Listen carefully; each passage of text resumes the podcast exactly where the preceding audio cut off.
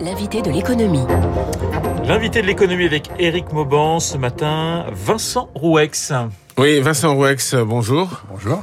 PDG de Dinetom, ex euh, GFI Informatique. Hein, c'est une, euh, on dit entreprise de services numériques maintenant. Hein. Avant c'était SS2I, maintenant c'est entreprise de services numériques. Euh, c'est 2,3 milliards d'euros de chiffre d'affaires, 27 000 salariés.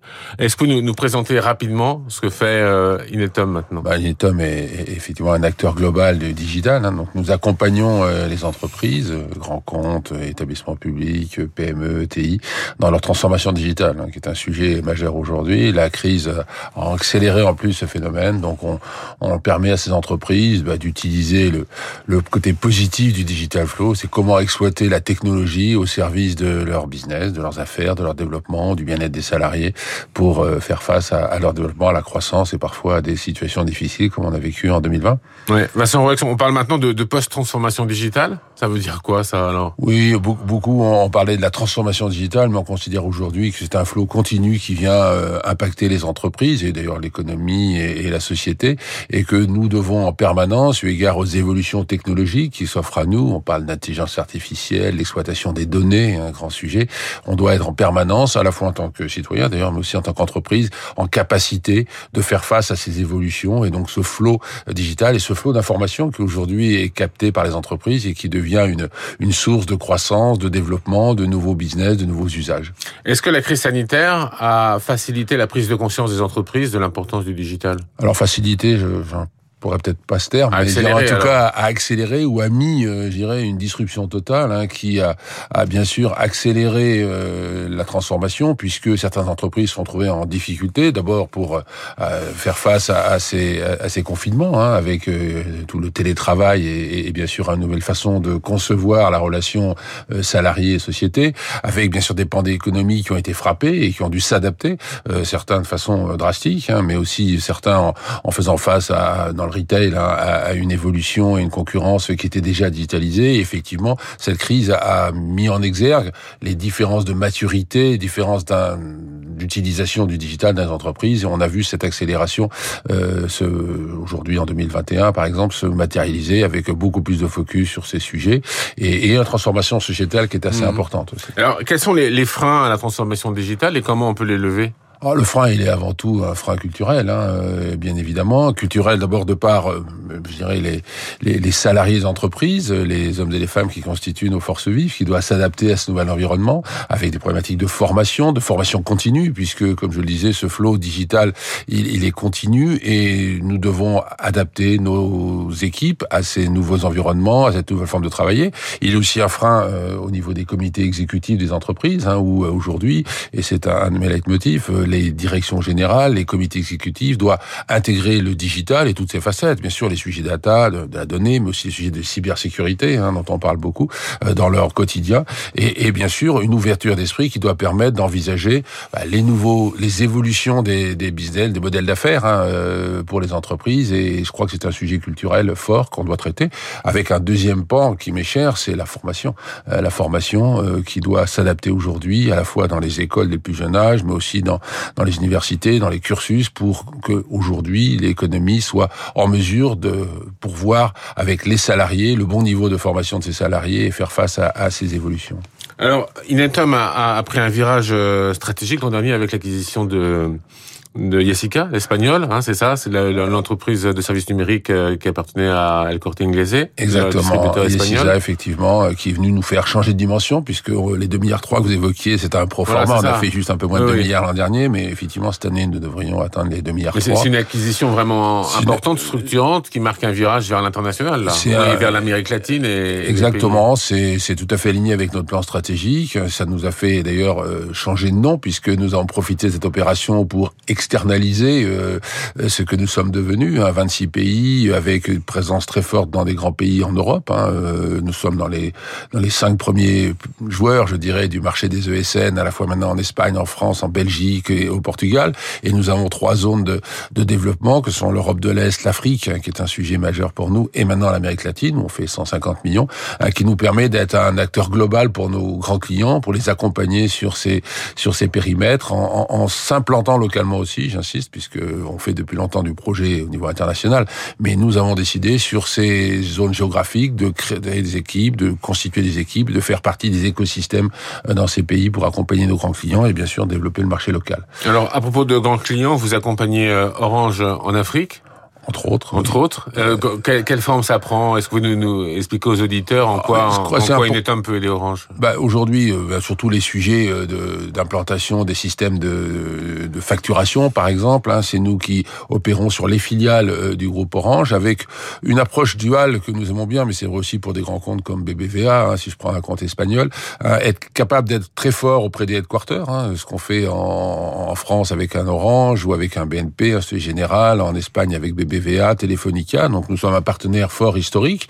euh, et nous avons une capacité à nous projeter avec eux pour faire du local. Hein, le marché des ESN, c'est aussi un marché de confiance avec nos clients et donc être capable de créer cette confiance, bien sûr, auprès des directions générales, des headquarters, des directions informatiques est important, mais la capacité à créer aussi cette relation de confiance mmh. opérationnelle avec les équipes locales.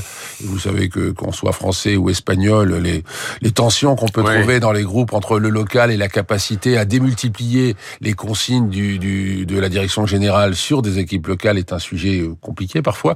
Euh, et donc nous nous situons comme un acteur global et local, capable d'aider aussi ces entreprises bah, à promouvoir leurs directives, leur savoir-faire, euh, leurs outils. et donc on se situe dans cette démarche d'être à la fois un acteur de proximité, mais un acteur global avec un niveau de qualité de, de delivery, ce qu'on appelle chez nous, donc de capacité à mettre en œuvre de la technologie mmh. avec un niveau de sécurité, de fiabilité de premier niveau. Mais est-ce que ça veut dire que l'acquisition de, de Yessica va faire sera vraiment centré sur euh, les pays euh, hispaniques? Alors centré non, puisqu'aujourd'hui la France et, sur, le, et sur le détail, parce que euh, oui, non, ah non, non. Aujourd'hui, cette acquisition, elle nous donne d'abord une taille significative. Hein, on rentre dans la, dans, on est le plus petit des gros opérateurs mondiaux, mais c'est une solution qui nous va bien puisque on se différencie à travers cette stratégie de positionnement géographique, dans aussi dans notre mode d'exécution, plus d'agilité, plus de proximité avec nos clients, puisqu'on est plus entre guillemets malléable, il faut le prendre dans le bon sens, hein, qui va de s'adapter aux, aux, aux desiderata et aux contraintes de nos clients qui en subissent beaucoup. Et, donc effectivement, euh, nous souhaitions diminuer non pas la France, mais le poids de la France euh, pour être plus international. Donc la France continue à grossir. Euh, sur le premier semestre de cette année, nous sommes en croissance, mais la France aujourd'hui pèse 40% de nos activités nous souhaitions rebalancer en fin de compte notre portefeuille géographique de façon à être plus global, plus résilient et dans un marché qui est en train de se consolider auprès de nos grands clients. On le voit bien, la capacité d'innovation que nous devons avoir, la capacité de performance aussi dans des exécution de ce que nous proposons à nos clients, une performance économique, elle vient aussi de la taille et de la mutualisation de nos investissements sur des plateformes plus importantes. Donc nous allons rester un acteur très présent en Europe, très présent en France, en Belgique, on a une croissance de 10%, on fait 300 millions, mais bien sûr avec des zones de croissance, l'Afrique, l'Amérique latine, mais aussi euh, l'Europe de l'Est, qui pour nous sont des zones de développement.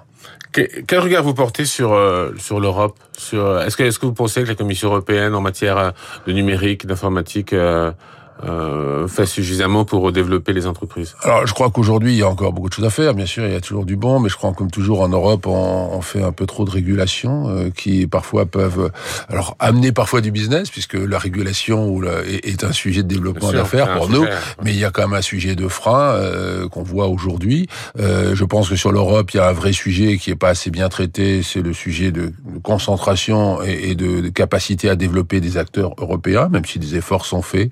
Euh, euh, je crois que euh, dans, dans la vision qu'on a aujourd'hui, le financement est un sujet majeur qui encore reste à, développer pour financer des acteurs mondiaux et surtout un peu plus de protection. On voit bien que les, les grands acteurs qui se sont développés, à un moment donné, ont été quand même un peu protégés par leur environnement. Euh, en France et en Europe, je dirais la, la compétition à tout craint est quand même à un moment donné un, un, non pas un destructeur de valeur, mais un effet négatif dans la capacité à créer des champions internationaux. Mmh. Donc là, il y a encore beaucoup de choses à faire, je crois. Alors, c'est vrai que le, le gouvernement veut bâtir la France de 30 hein, et fait du numérique une des priorités. C'est quoi Comment comment il peut ah, Le premier sujet pour moi, c'est faire pour euh, aider à sur, ce terrain-là. Sur ce terrain-là, mon, mon, premier sujet, c'est l'éducation. Je pense qu'aujourd'hui, et on le voit bien, euh, la relation entre le niveau en mathématiques de la population et l'informatique est un sujet clair.